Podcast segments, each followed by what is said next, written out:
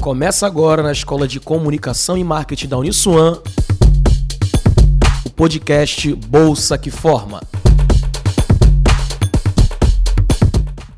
Fala Corujada, eu sou Augusto Júnior e hoje aqui na Rádio Fonte vamos começar uma série conhecida como Bolsa que Forma. Vamos contar a história dos alunos que ingressaram na Uniswan através do nosso Veste Solidário. A nossa primeira convidada é a Isadora Mello. Ela ingressou no Veste de 2017 e está no sétimo período de jornalismo. Seja bem-vinda, Isadora. Obrigada. Oi, gente, tudo bem? Então, Isadora, a gente quer saber como começou a tua trajetória aqui na Uniswan. Conta um pouquinho pra gente. Ui, vamos lá. Como começou? Eu tinha um crush num rapaz, ele já era daqui da Uniswan fazia tempo. Ih, o amor está no ar. E aí ele sabia que eu queria entrar na faculdade, porque meu sonho de consumo, meu sonho de criança era fazer uma faculdade. Aí ele falou assim, ah, lá na Uniswan e tal, não sei o que, me contou da bolsa.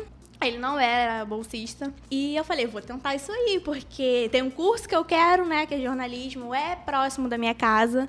Falei, é a minha chance, gente. É, sabe aquela chance de ouro que tu não pode perder? É a minha. Fiz a prova, passei em primeiro lugar na época.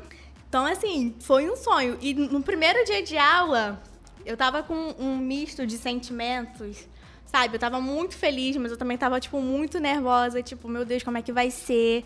E graças a Deus deu tudo certo também. Ainda dizem que o amor não traz oportunidades.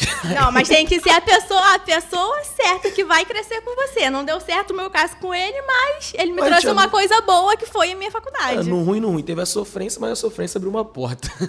né? Diferente.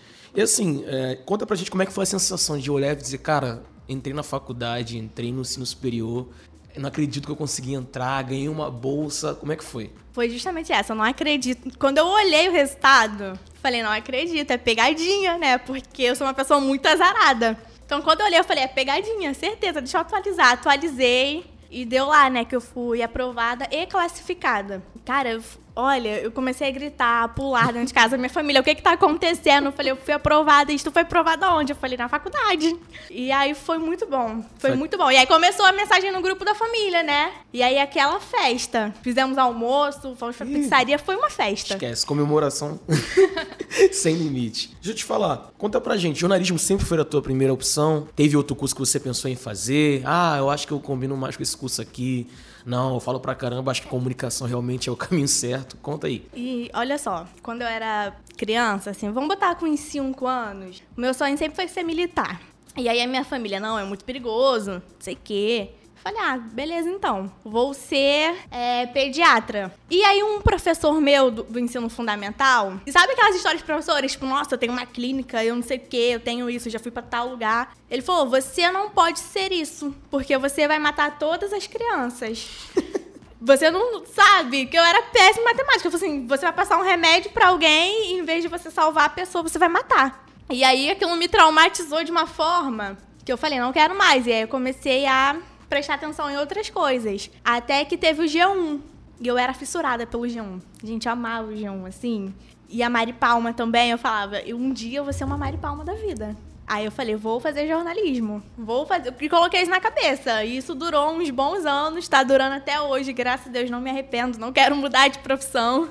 E é isso. Teve algum outro curso que você falou, ó, se não for, esse vai ser o plano B. Eu acho que ah, depois de jornalismo pode ser uma carreira que eu possa seguir. Teve alguma outra especialização que você queria, talvez até ingressar por curiosidade, ou você acha que se daria bem assim como se deu no jornalismo? Teve, teve sim. Letras. Que tem a ver, querendo ou não, com Que comunicação. é, né? de certa Tem. forma tem. Ah, acho que assim, a gente te parabeniza muito por ter chegado onde chegou. Eu acho que, querendo ou não, é uma oportunidade que a Uniswan dá a gente para traçar novos horizontes, para realização de sonhos. E eu queria saber, desde o momento que você ingressou aqui, que virou caloura e agora tá como veterana, quase se formando, qual é a lição que você traz disso tudo, desse caminho todo, desde o início até esse momento agora?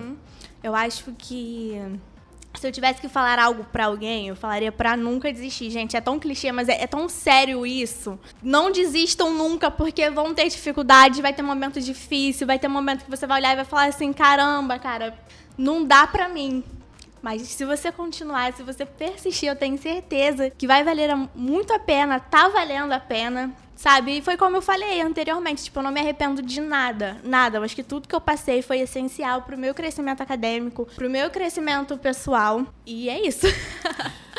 então, Isadora, a gente sabe do momento que a gente está enfrentando, a gente sabe das dificuldades que apareceram de, desde março de 2020 para cá, que foi quando iniciou a pandemia. Uhum. Você entrou na faculdade em 2017, aquele fuzuê todo, aquela galera vindo para cá e aquela rotina totalmente intensa. E de repente, em 2020, quando você pensou que seria mais um ano parecido, tudo muda. Existe um vírus invisível, que ninguém consegue entender o que está acontecendo. O sistema de trabalho muda, o sistema de ensino muda também. E a gente quer saber é, quais foram as dificuldades que você enfrentou nessa questão do ensino à distância, nessa questão de se adaptar essa forma de ensino remota e os desafios que você teve que enfrentar para conseguir se manter nos trilhos durante esse tempo de pandemia. Então, a adaptação foi um pouco difícil no começo, porque, gente, sendo bem sincero, eu nunca gostei de EAD, nunca, nunca. Tanto que quando eu entrei no presencial, eu nunca imaginei que eu ia ter EAD, né? Já que eu estava escolhendo um curso presencial. Eu te entendo, estamos juntos nessa.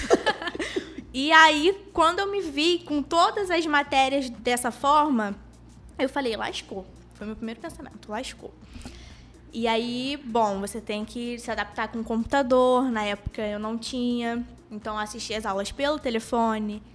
E aí eu dei meu jeito, comprei um notebook, fiquei assistindo as aulas, comprei um, um fone também. Mas mesmo assim ainda tem obra de vizinho, criança chorando, e você tem que ficar lidando com tudo aquilo e ao mesmo tempo prestar atenção na, na aula. Foi complicado, foi pauleira. Foi muito pauleira no início. Mas até que, né, com o tempo você vai se acostumando. Eu ainda não cheguei ali no meu ideal de falar, nossa, eu amo EAD. Não, não gosto. I love, I love you isso na distância. Pois é, e foi como eu falei, olha só, vai ter coisas que vai chegar e vai te movimentar um pouco ali no meio acadêmico, mas você não pode desistir de nada, sabe? Porque tudo faz parte.